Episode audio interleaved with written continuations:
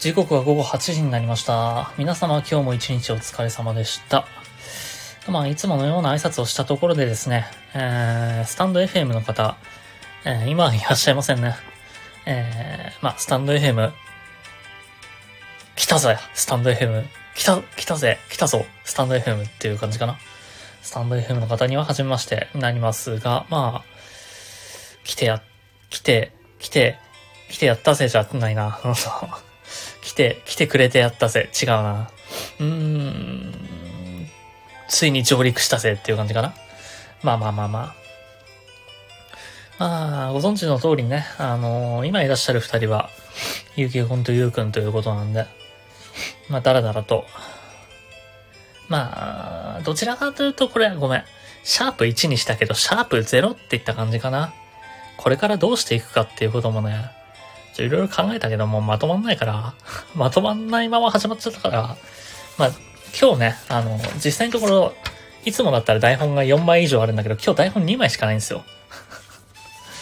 なぜかっつったらもう、コーナーやるかどうかも決めてないし、メールも来てないから。ということなんでね、まあまあまあ。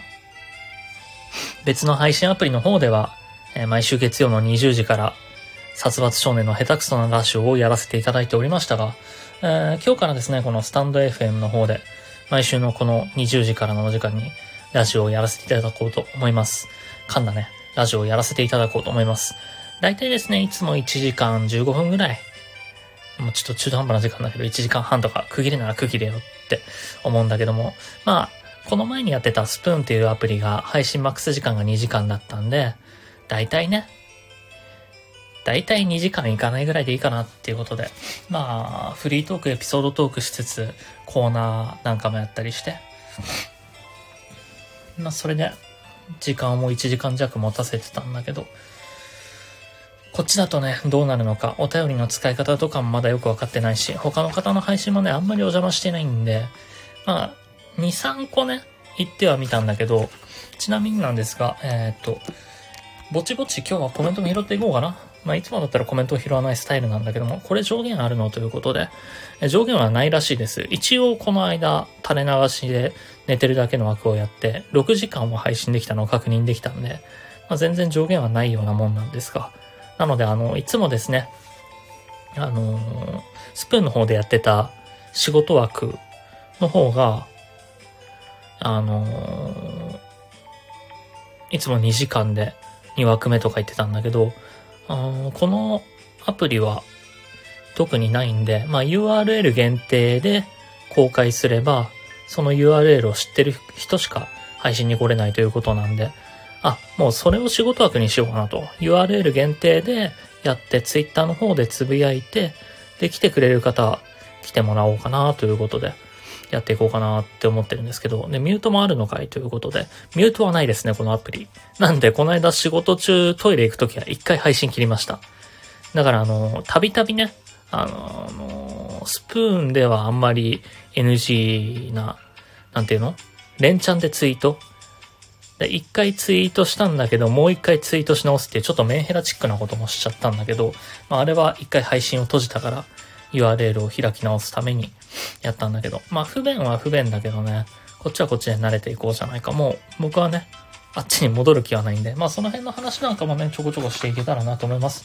ということでですね、えーっと、とりあえず自己紹介ですね。まあもうお二人は知ってらっしゃるし、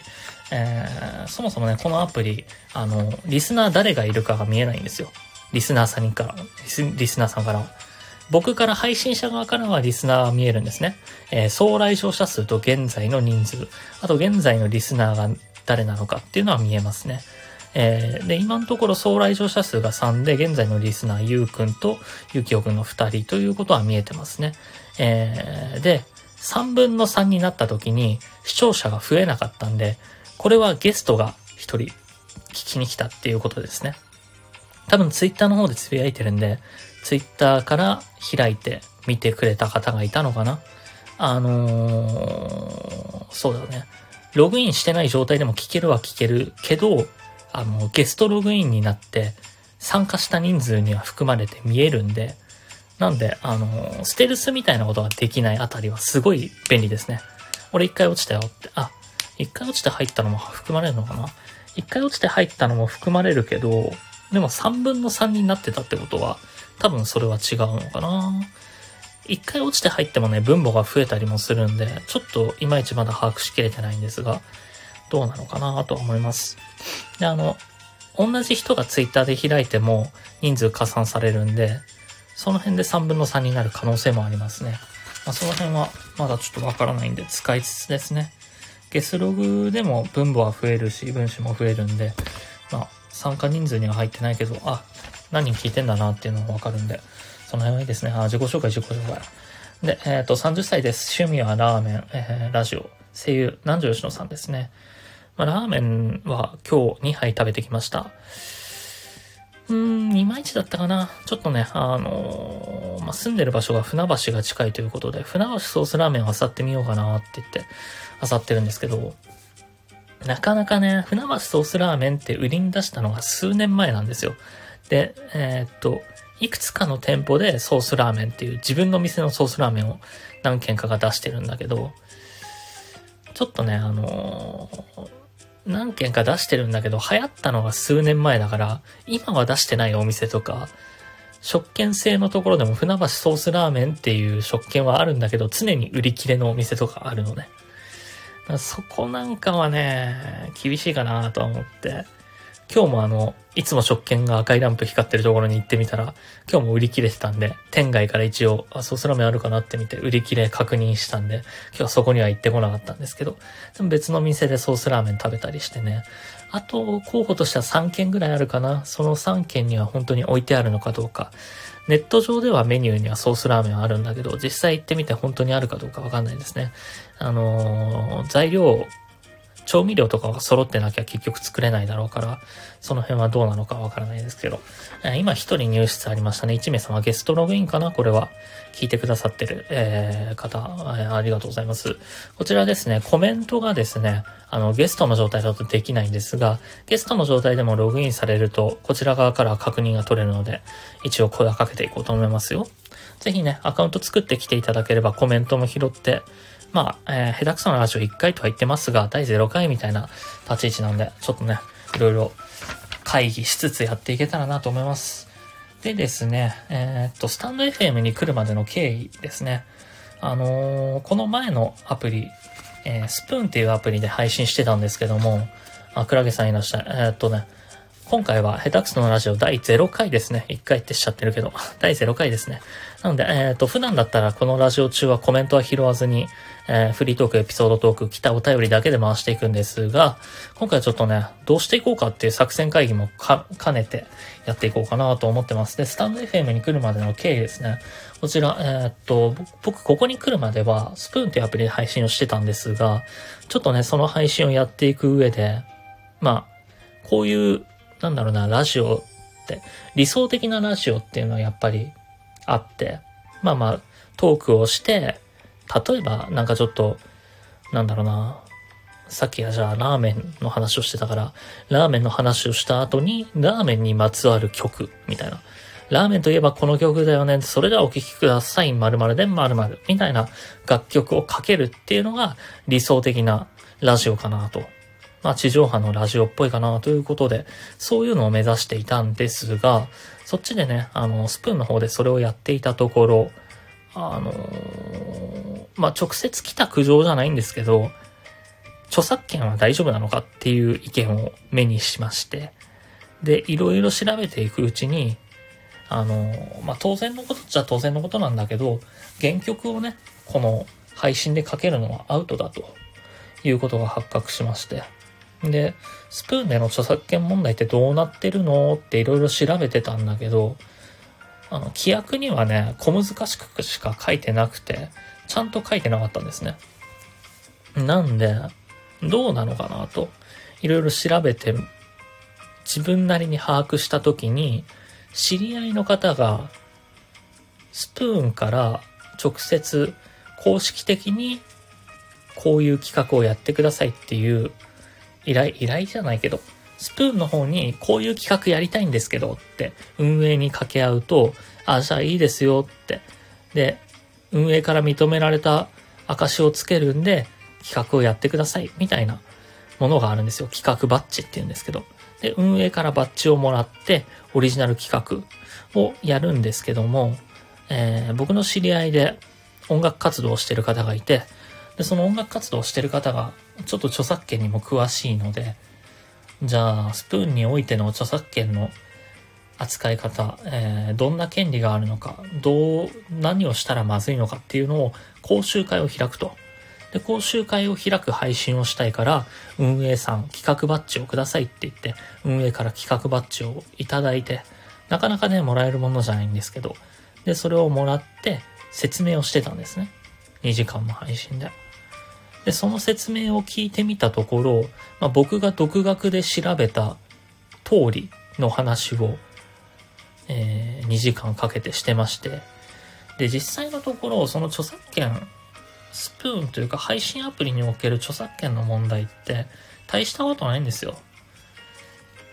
要は、あの、スタンド FM もそうなんですけど、 JASRAC と提携、えー、 JASRAC とえー、包括契約を結んでる、えー、配信アプリはですね、 JASRAC に入ってる曲だったら、歌っていいよ、演奏していいよっていうことなんですね。そもそも JASRAC っていうのは、歌詞の権利と、えー、音階の権利、リズムだけですね。メロディ、メロディの権利を握ってます、曲の。例えば A っていう曲の詩とリズムは、 JASRAC が持ってるので、 JASRAC とえ、ー、と、包括契約を結んだ配信アプリは、詩とリズムは使えるんですよ。だけども、原曲ってなると、歌ってる人の権利だったり、レコード会社だったりっていういろんな権利が入ってくるから、原曲は使えないんですね。だけど、リズムと詩は自由だから、まあ、使っていいから。ということで、ジャスラックに入ってる曲、包括契約を結んでる曲は歌えるんですね。ただ、えー、っと、歌った曲は使用楽曲報告をしなきゃいけない。これはスタンド FM もスプーンも全く一緒だったんですけど、いざこのスタンド FM に来てみたら、あの、今言った話がすごいわかりやすく1ページにまとまって書かれてたんですね。で、あ、なるほどなと。すごいしっかりしてるところなんだな、スタンド FM はって思って。もうそのスプーンで全然説明がなされてないっていうのを見てしまってたから、あ、ここはしっかりしてるな。で、振り返ってスプーンを見てみたときに、さっき言った企画バッジを付与して、一配信者に説明をさせてたな、スプーンはと。と思いまして、あ、向こうはちょっとちゃんとしなさすぎだなと。まあ1年半向こうで配信してたけど、全然その辺は気にしたことがなくて、でもちゃんと真面目にこう配信をしてみるってなった時に、なんてずさんなアプリなんだって、なんて管理がずさんなんだ。でも、あの、その、向こうの実際、えー、著作権をしっかりしてるかって言ったらそうでもなくて、えー、っとね、向こうはランキングがあるんですけど、向こうのランキングはまあ、お金でランキングを上げることができるんですよ。早い話が。で、そのランキングの上位の人たちっていうのは、まあ、イケボだったり、えー、まあ、こういうラジオ配信、ラジオ風配信してる方もいましたね。いたり、えっ、ー、と、あと DJ 配信だったりしてる方々いるんですけど、そのどれもが、多くが、ほとんどがですよ、侵害してるんですよ、権利を。原曲を平気で使ってる人たちが多い。でも、運営は見過ごしてる。それはなぜかって言ったら、運営はお金を稼げるからなんですね。としか思えないんですよ、まあ僕からしたら。まあ他に理由はあるのかもしれないよ。誰も通報してないとかかもしれないけど、誰も権利問題詳しくないのかもしれない。でも、実際にそういう規約がある上で見過ごされている、上位の人たちが見過ごされている、実際にお金を稼げる、まあ、本人たちも稼げれば運営にもお金が落ちるんで、そのお金を稼げてるっていう状態を見たときに、ああ、なんてずさんなアプリなんだって気づいてしまったんで、僕、スタンド FM を始めた時は、あの、まだ向こうに帰るかもしれないって思ってたんですけど、スタンド FM を始めてみて、しっかりその辺が書かれていた。まあ管理されてるかどうかはまだちょっと見てないんですけど、管理されてるかどうかは把握しきってないんですけど、まあ管理してなかったりもするのかな。でもまあ、あのー、有名人の方々もね、数多くやられてらっしゃるみたいなので、おそらくその辺はしっかりやってると思います。しっかりと、えー、運営も管理してるんじゃないかな。逆に、しっかり管理してなきゃね、そういう有名人とかがやらないと思うんですけどね。まあ最近スプーンは声優さんとタッグを組んで配信を始めたみたいだけど、実際のところ、なんだろうな。まあ全然まだスタンド FM っていうアプリには詳しくないんですけど、実際のところ、こう配信アプリと有名人ってどういう形になってるのかなって思った時に、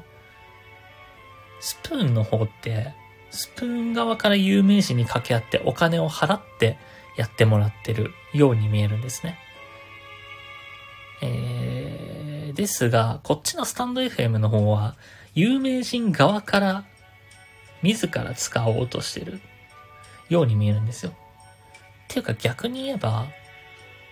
スプーン有名人側から全く来てなくないっていう。まあ、ツイッターだったり、インスタだったり、様々な SNS がある時代ですけども、スプーンをやってる有名人っていなくない？スプーンが運営、スプーン運営が力を入れて、その有名人にお金を払ってコラボしてる、大々的に発表してやるっていうのは多いけど、有名人が自分からやってるのは見たことないなって思いまして。まあまあその辺がね、公的に、公的にも公式的にもしっかりしてるんじゃないかなと思ったんでこっちに来たわけです。なので、まあ正直な話僕は向こうのアプリに未来を見出せなくなったのでこちらに来ました。まあ、真面目にやる上ではね、こういうところの方がいいのかなっていう気もしたんで、ラジオをやっていきたいなと思ってますよ。まあ、やりたいラジオですね。やりたいラジオはさっきもちらっと言ったけど、まあね、それではこの曲をお聴きくださいとかやってみたいけど、まあ、使える曲はないので、曲抜きでいきます。まあでもですね、あれです、あの、人が歌った曲だったらセーフだったりするんで、人が演奏した曲、歌った曲だったりすれば。例えば、えー、僕の友達が歌った曲とかだったら、その人が僕に対して使っていいよって言ってくれれば使えるので、えー、まあ、実際にある曲を、既存の曲を歌ったとしても、その既存の曲を、えー、っと、楽曲報告、報告として報告すれば、えー、使えるということなんで、まあ、いずれはね、そういうこともできたらいいのかな。なんか音楽活動してる人とかのね、オリジナルの曲とか使えたらいいかなとは思います。なんで、えー、っと、まあ今後もね、こういう形でやっていきたいとは思うんですが、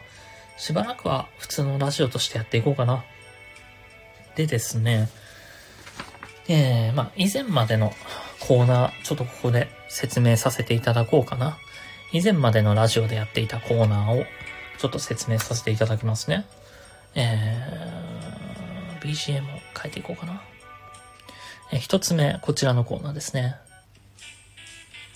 替え玉大喜利のコーナー。こちらですね、えー、リスナーの皆様からいただいた大喜利の回答を面の硬さ、やわめ、普通、固め、バリ方、針金で判定していくコーナーになっております。えー、こちらですね、毎週お題を変えて、えー、大喜利をやっていたんですが、ちょっとね、毎週お題を変えて大喜利やっていくのはもうしんどいと。えー、だんだんリスナーから大喜利が届かなくなったんで、このコーナーはどうしようかな。ボツにしようかな。まあね、全く新しいコーナーとかをしてみてもいいんで、その辺は、お便りも募集しようかな。まあ、一応ですね、レターテスト、あ、レターはでも、来る前にやった方がよかったか。配信中にはできないのかな。なので、まあまあまあ、うーん、大喜利はね、まあ、もうほとんど1名からしか来なくなってたんで、こちらはしばらく休止しようかな。えー、続きましてですね。こちらのコーナー。パワーワード選手権。強そうな言葉、ベッケンバウアー、ちょっと可愛い言葉、チャップチェなど、〇〇な言葉とその言葉を送ってきてもらい、僕がそれっぽく読み上げることで、どの言葉のパワーが一番強かったのかをリスナー投票で決めていただくコーナーです。こちらがですね、まあ、向こうのアプリはエコーとかがあったけど、こっちはないから、事前にエコーをかけて読んだものを録音しておいて、それを流すとかかな。でもまあ、リスナー投票がないからね。まあ、コメントで投票してもらうっていう手もあるにはあるんですけど、まあ、まあ、一応、まあ、大喜利はお題を出さなければ無理だけど、うーん、それ以外のコーナーは、メールが来たらやるだけやってみようかっていう形にしておこうかな。なかなかね、新しいコーナー考えるの難しくて、なんか自分に合ったコーナーあるかなって考えてみたんだけど、あとはまあ、基本的にみんなメールを送る時間がないとか、送る気がないとか、送る気力がないとか、なかなかね、普通のラジオでもメール、リスナーに対してメール職人の数って結構少なかったりするから、なかなかこんな一般人がやってるようなラジオにメールを送るのは難しいのかもしれないけど、そうさなまあまあまあパワーワード選手権だったり、えー、続いてですね、うんこちらですね。ネガサツストーリーテラー。えー、皆様からいただいた日常の何気ない幸せエピソードだったり、まあ普通に何気ない話だったりを送っていただいて、その文章をネガティブな僕ができるだけネガティブなストーリーに仕立て上げるコーナーです。こちらはですね、まあやろうと思えばできるのかな？ネガサツストーリーテラーは。えっと、また1名入手されましたね。今2名の方がゲストで聞いていただいてくれてるのかな？ありがとうございます。ゲストの状態だとコメントができないんで、できればね、アカウント作って聞きに来ていただければと思います。えー、っと、まあ、ネガサスストーリーテラーか。まあ、これはやろうと思えばできるか。なんか、だからな、どっかでエピソードとか幸せな話とかを送ってもらうフォームがあればいいんだけどね、なかなかまあメールとかで募集してみればいいのかな。まだまだこっちのアプリのメールの使い方とかもわからないから、難しいけども。で、えっ、ー、と、最後にですね、えー、こちらのコーナー。オタクのすすめですね。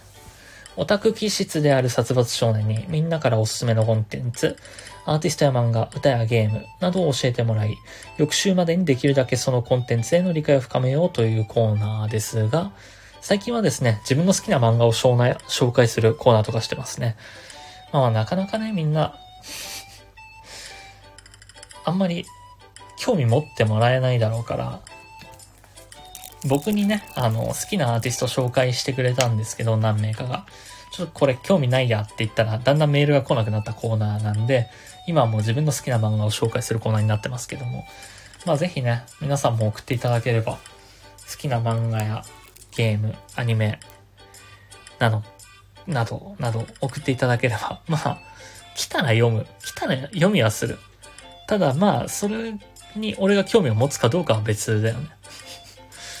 まあね、最近時間もないから、漫画とかだったら読みやすいのかな難しいけど。でですね、あのー、そうだなまあ何かね、これが今までのコーナーだったんですけど、何か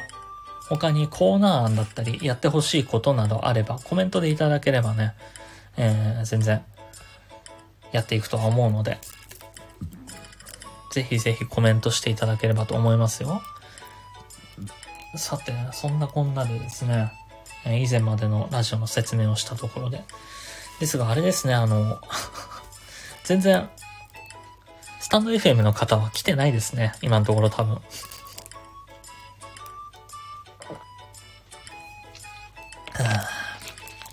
まあ、ぼちぼちね。これ、シャープ1にしなきゃよかったな。シャープ0にしておけばよかった。タイトルとかもね、多分変えられる気がするんだけど、変えられない気もするからね。よくわかんないんだよね。えー、これにランキングとかはないですね。えまあ、まだ初回だからね、難しいは難しいですけど。えー、ということで、じゃあ早速、えー、っと、オープニングやっていこうかな。オープニングだけはしっかりやるんだよな。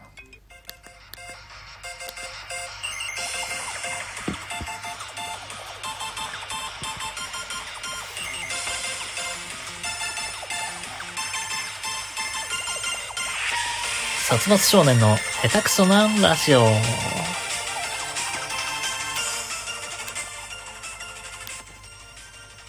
はい。ということでですね。まあ、えっと、先週あった話ですか？先週はですね、愛知に行ってきました。まあ、もともとね、愛知に行って、えっ、と、スプーンで仲良くなった、かすみちゃんっていうこと、まるちゃんっていう、この二人に会いに行って、あの、まるちゃんと二人でラジオをやろうじゃないかっていうことを言ってまして、えー、まるちゃんっていうのはですね、スプーンにおいて、スプーン配信において、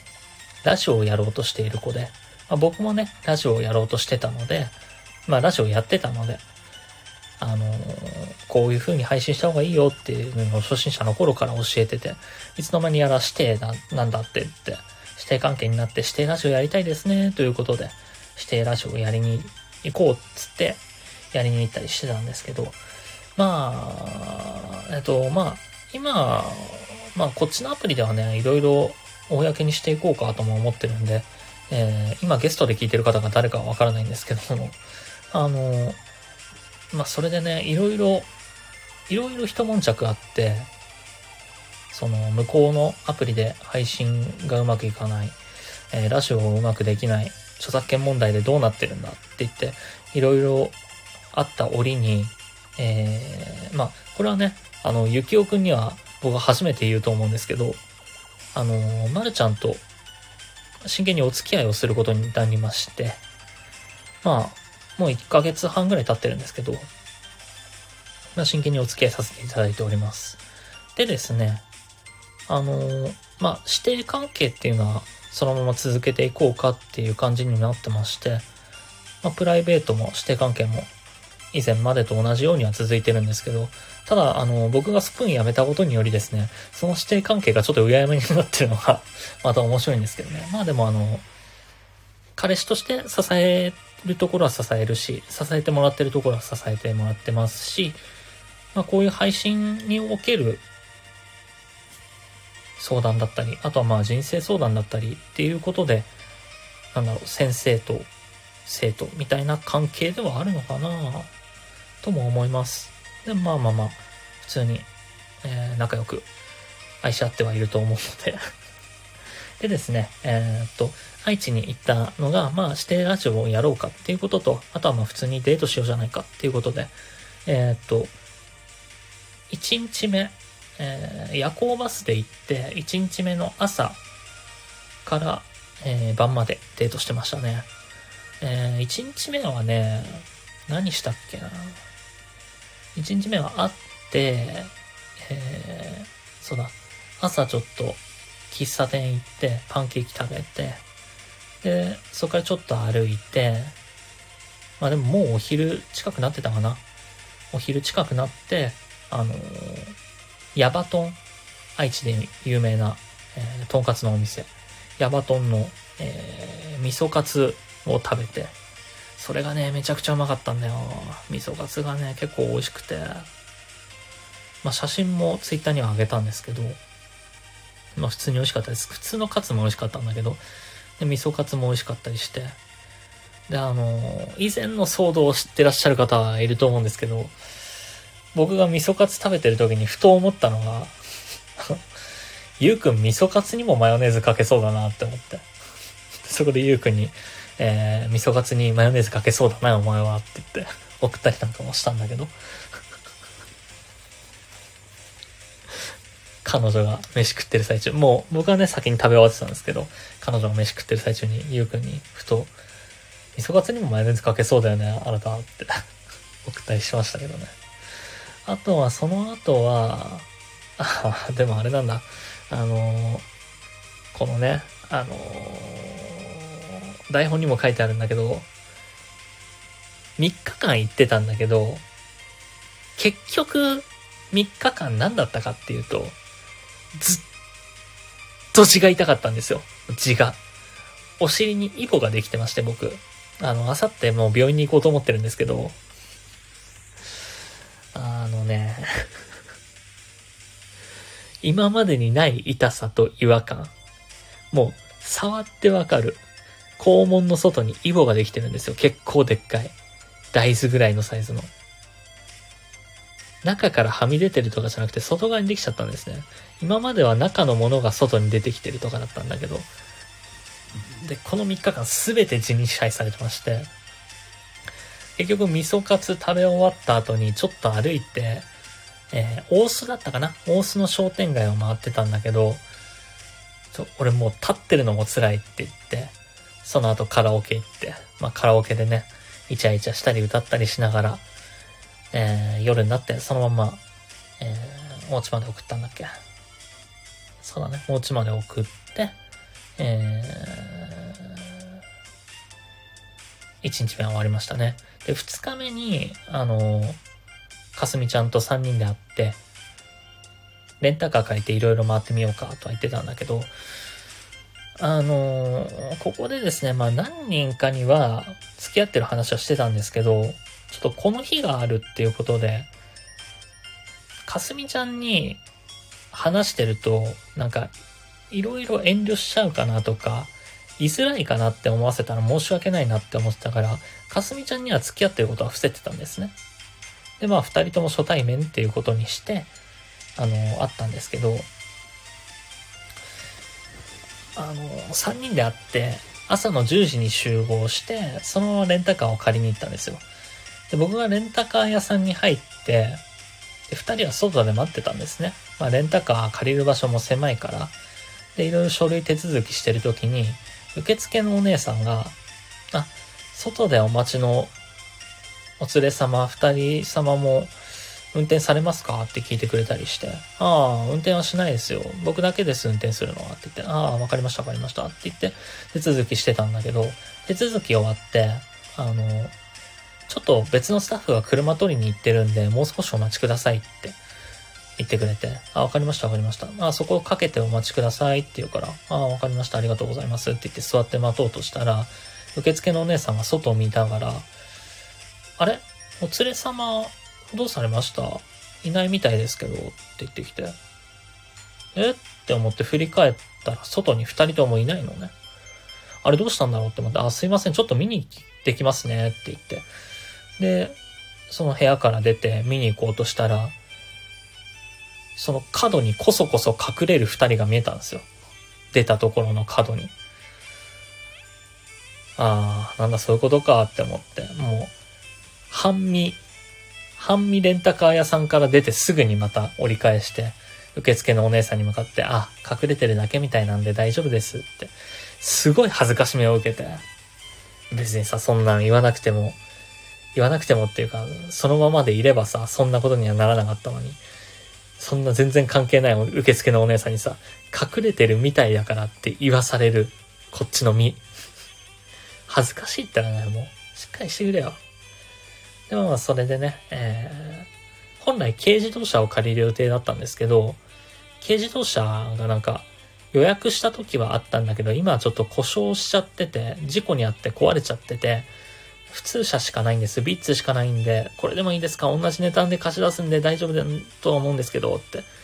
言うから、ああ、わかりました、わかりました。じゃあ全然いいですよ、って言って。で、僕はですね、数年前は、あの、でっかい車とかも運転したことはあったんですけど、いかんせんここ数年はですね、実家にある軽自動車しか運転したことがないんで、ちょっと普通車が怖いんですね。まあ、うーん、大きいサイズのも怖いけどね。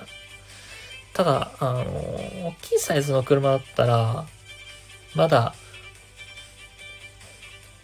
注意深くなるからいいかなとは思うんですけど、普通車だと中途半端に慣れてきた時は怖いかなって思って。で、まあ、しょうがないか、つって。普通車運転して、結構、結構ヒヤヒヤしてたんだけど、あのー、まあ、無事ね、最後まで運転はできたんで、でまあその途中、かすみちゃんが、でもかすみちゃんも結構引っ込み思案な子で、男性と話すのに慣れてないのかな。かすみちゃんが、俺に直接言えないから、まるちゃんに対して、殺伐さんすごいね。軽自動車しか運転できないみたいに言ってたのに普通車運転できてすごい、みたいな。で、まるちゃんが聞き聞かせて、殺伐さんすごいですね。軽しか運転できないのに普通車運転できるんですねって。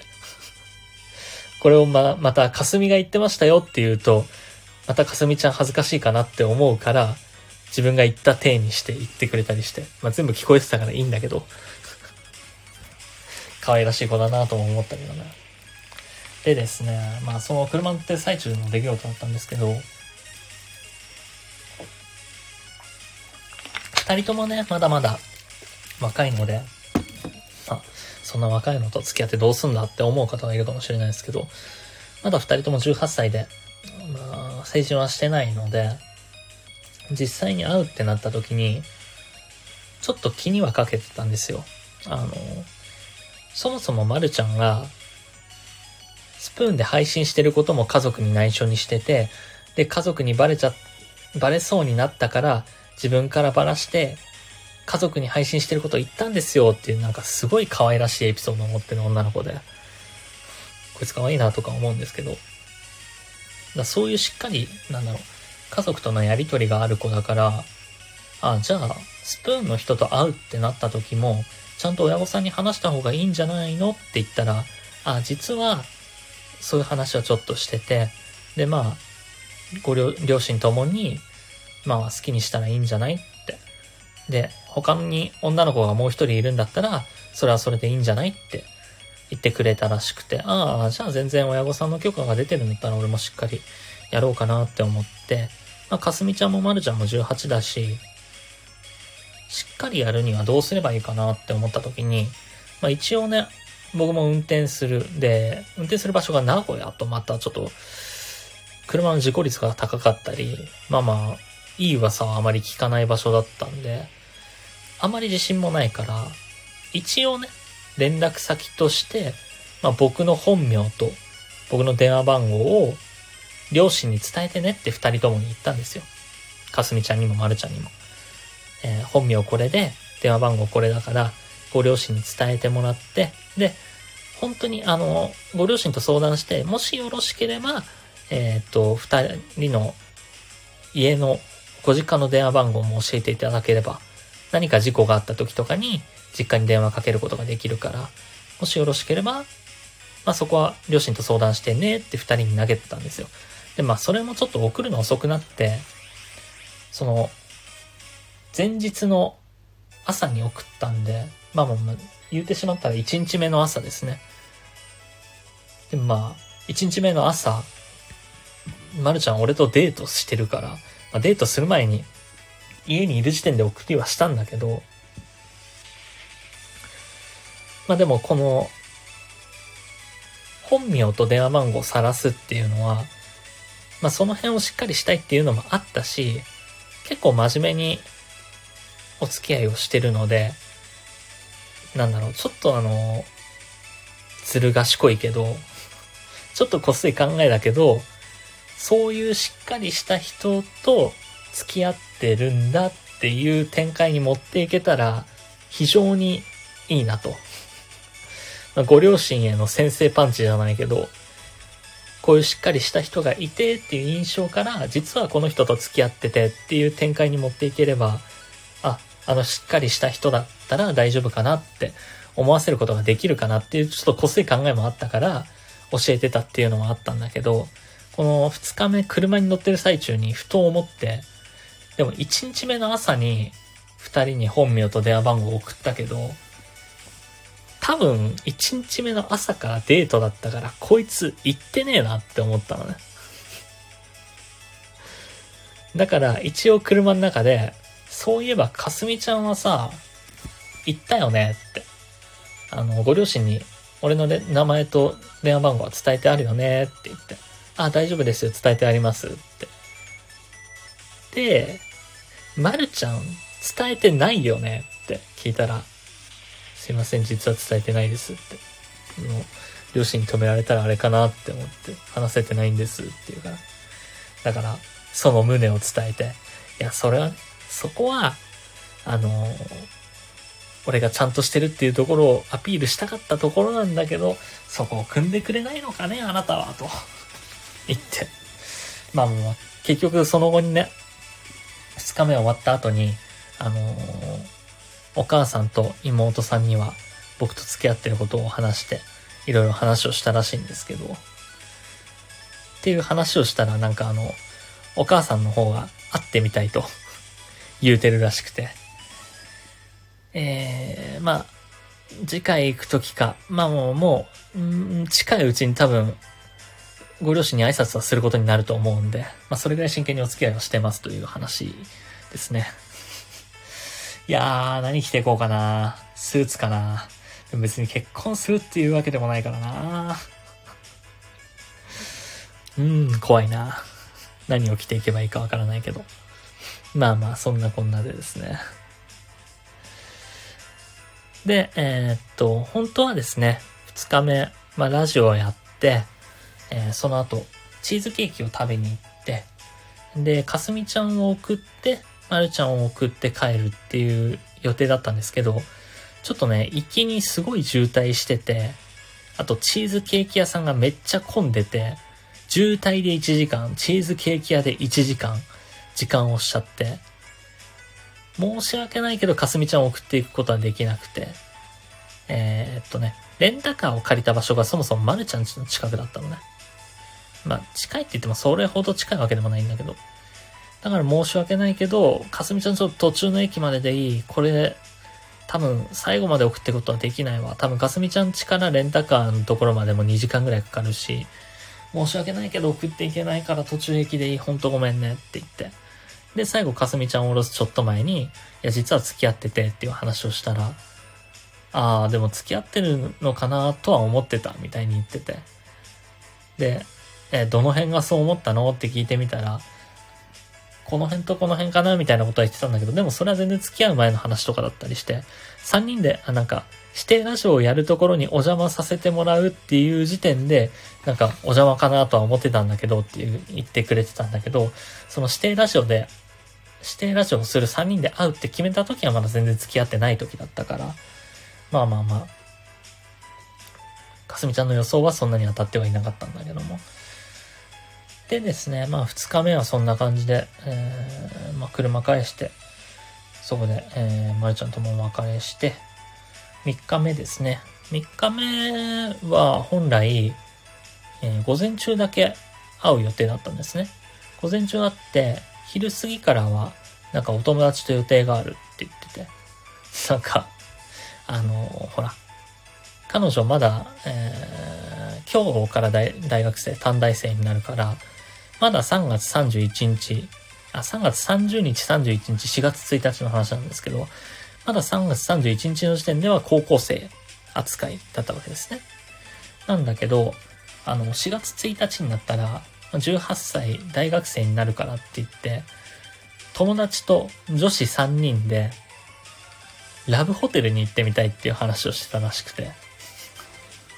で、4月1日、ちょっと友達の一人が誕生日近いからっていうことで、ラブホテルで女子会をしようって言ってたらしいんだけど、いつも気になってるお城みたいなホテルが気になってて、その友達の一人のお家の近くなのかな？そこが気になってるから行ってみたくてって言って、それ午後に行く予定だったらしいから、あ、じゃあ午前中だけだねって言ってたんだけど、まあ友達が用事あるから夜6時には解散になっちゃうから、夜6時以降も会えるかなって聞かれて、ああ、まあ3日目夜行バスで帰る予定だったから、6時からまあ9時ぐらいまでだったら会えるかねって言って、まあ夜とかもあったりしてたんですけど、まあ3日目はですね、花見に行きました。まあこの日もですね、常に銃を押さえながら、お尻を押さえながらの花見となったんですが、うん、結構ね、花見も楽しかったね。屋台とかもたくさん出てて、いい花見だったんだけど、まあまあま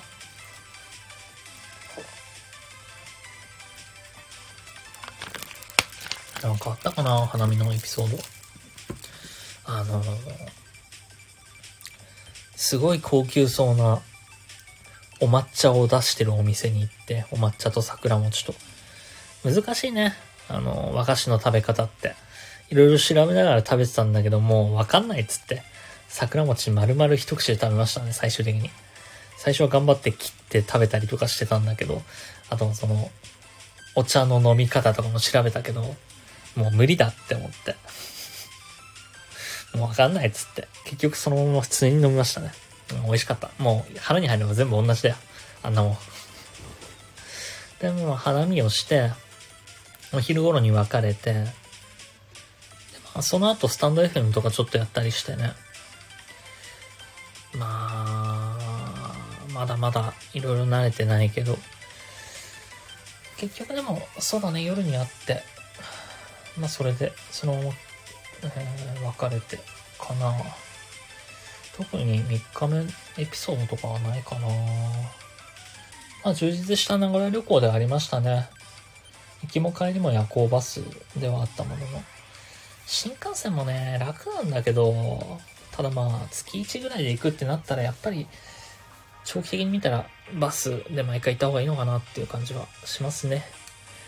一応まあ、来月か今月末も行くとは思うんですが、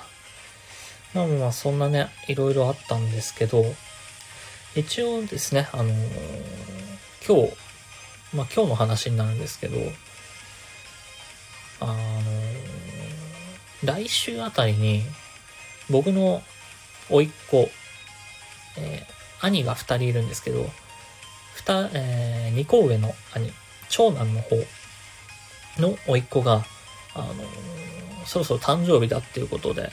なんか誕生日プレゼントでも買ってあげようかなって思って。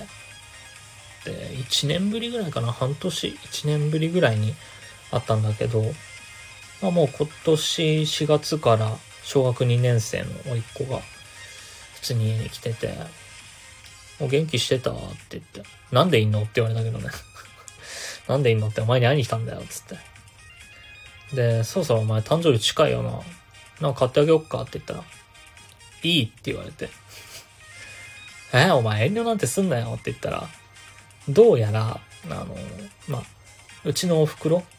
おばあちゃんからもらう誕生日プレゼントも、何にするか全然決まんなくて、決めるの大変だったらしくて、なんか親が何でも買い与えてんのかな一人っ子だから。ゲームとかいろいろ買い与えてんのかなだからもう、なんか、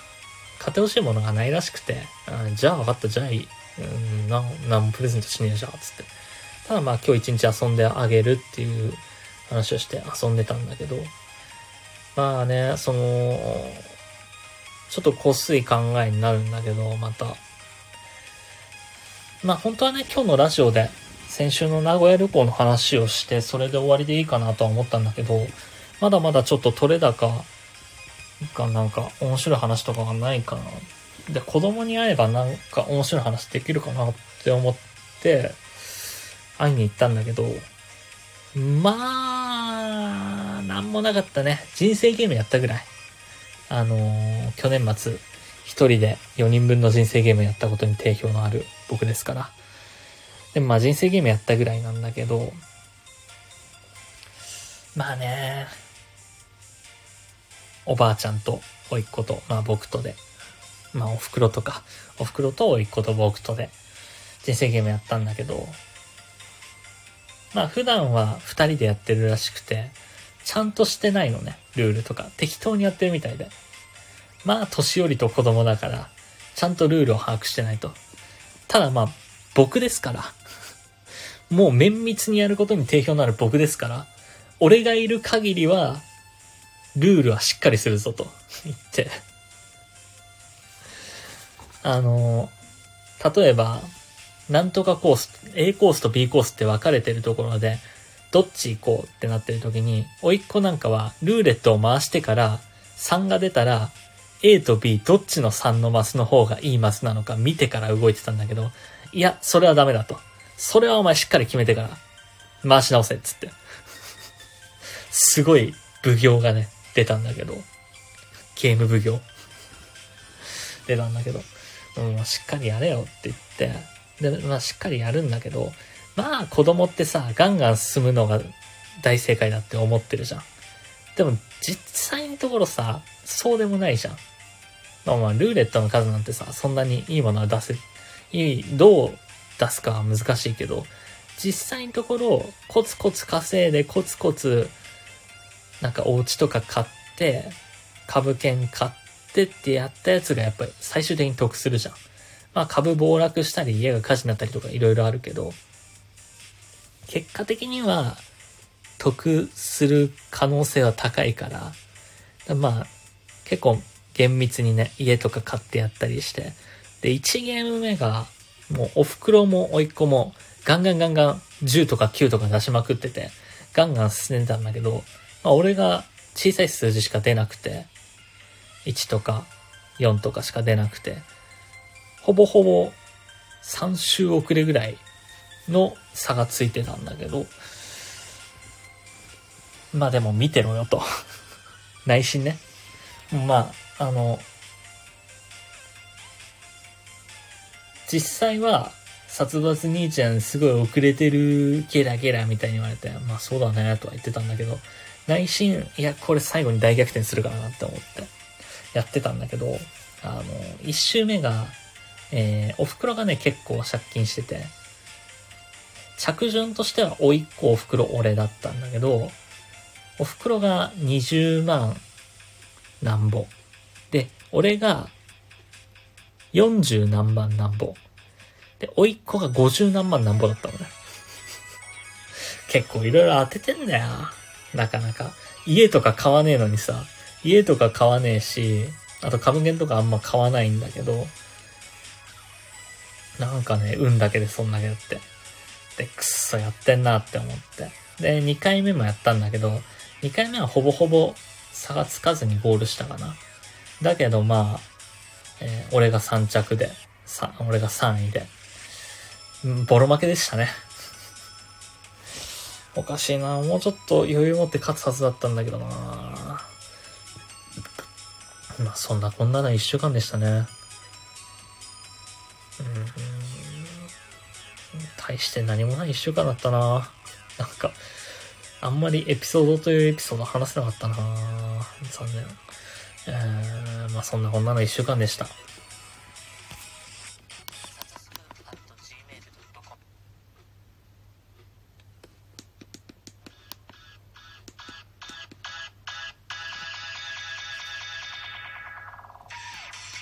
番組ではリスナーの皆様からのお便りをお待ちしております各コーナー宛てのメールはもちろん番組への感想や要望日常であった何気ないこと何でも構いません。Twitter で「シャープサツラジ」でつぶやいていただくかサツスプ at gmail.com satsusp at gmail.com までメールでお願いいたします。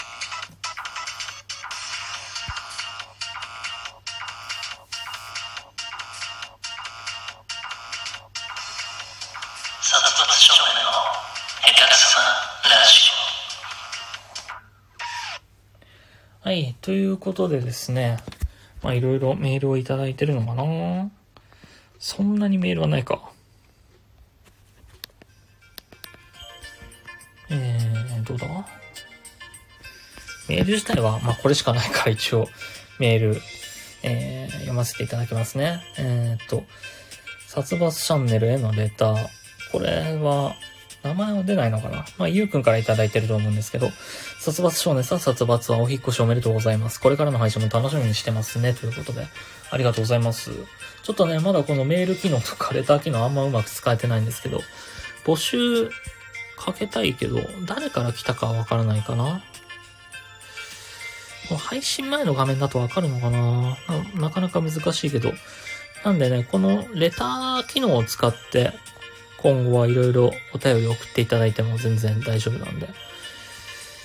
まあ、ちょこちょこね、募集とかはしてるんですけど、ツイッターの方から投稿していただければなとは思うんだけど、なかなかね、協力してくれる方がもう少ないので、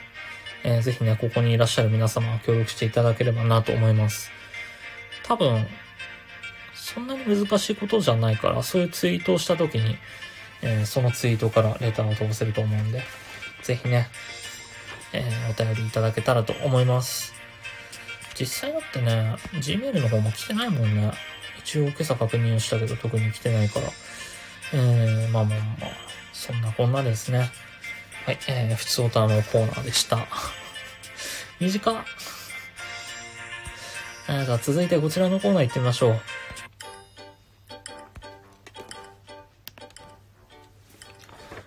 オタクのすすめ。えー、まあまあまあまあ、あんまりね、コーナーやらないとは言ったんですけど、まあまあまあまあ、やろうかなということで。オタク気質である僕がですね、自分の好きな漫画を紹介するコーナーになっております。えー、今日ご紹介したいのはね、こちらですね。えー、漫画ワンで、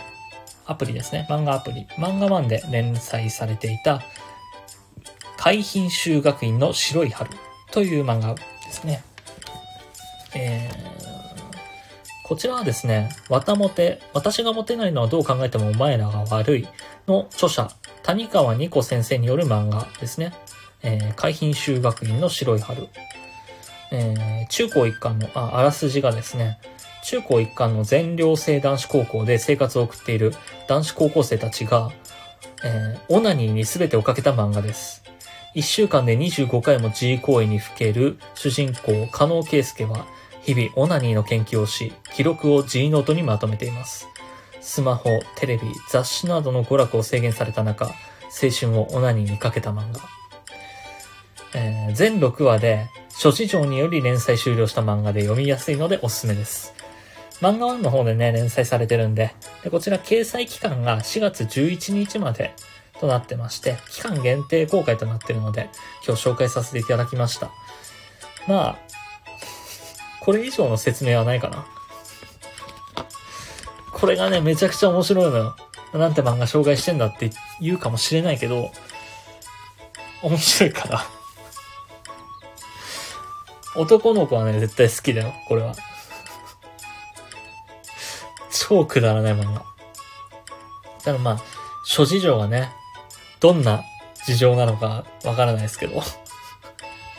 俺の前で垂れ流すそうだったら危ない危ないって。いや、何にしようか考えたんだよ。なんか、1回目にふさわしいものにした方がいいのかなとか考えたんだけど、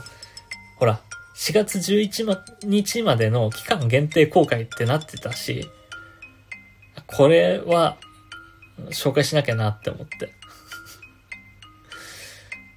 うん、ふさわしくはないかもしれないし、まあこの配信をね、残したらアウトになるかもしれないけど、まあでも別にいいよな。だって深夜ラジオとかでも普通にオナニーとかチンチンとか言うとるもんな。全然あの大丈夫だと思います。ただこのね、本当にスマホ、テレビ、雑誌などの娯楽を制限された中、なかなかね、あの、雑誌すら制限されてたら、なかなかできないじゃないですか。その、G 行為にふけることは難しいじゃないですか。まあ男の子ならわかると思うけど。そんな中、まあどういう体制のがいいのかとか、どうしたらおかずにできるの、おかずができるのかとか、いろいろね、画策してる くだらない漫画だけど、面白いんでぜひ読んでみてください。えー、っとね、漫画1のポイントで読めるけど、ポイント自体は、えー、っと、無課金でもらえるポイントで読めるから、6話掲載でしょ？えー、っと、2日あれば読めちゃうんで、1日4ポイントもらえるポイントが毎日あるんで、1日 ?1 日じゃないか。あれは、1日か。夜9時とかに回復するんだっけ？漫画1での無料ポイントで2日あれば読めてしまう漫画なんで、ぜひ読んでいただければなと思います。まあそんな感じですね。他はあれかな？まあ相変わらずブルーロックは読んでます。ブルーロックはね、本当に面白い。あとまあいろんな漫画読んでるからね。主に漫画1、漫画アップ、漫画ポケ。あとはまあ、サイコミとかも読んでるけど、まあ、そこら辺の漫画をね、ガンガン紹介していこうと思うんで、皆さんもぜひね、この4つの漫画アプリ入れていただければ、僕と同じ漫画が読めるんじゃないかな、面白いんじゃないかなと。逆にその4つのアプリで他に面白い漫画とかがあったら紹介してもらいたいと思ってますね。なんで、ぜひ皆さんも読んでいただければなと思います。えー、っと、そしたらこれかな。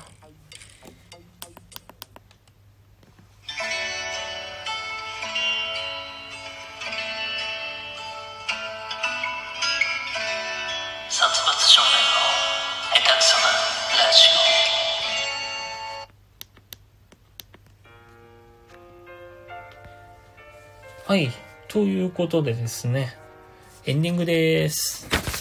早かったな。1時間しかなかったね。まあ、シャープ0回みたいなもんだから。なかなかね、やっぱこっちのアプリでも来てもらうには、普通に配信もしなきゃダメかな。うーん、難しいな宣伝の仕方とか難しい。さっきナーさんっていう方が来た時に挨拶すればよかったかなとね、まだ自分の方針が定まってないんで、こっちでうまくできるかどうかはわかんないんですけど、うまくやっていきたいと思います。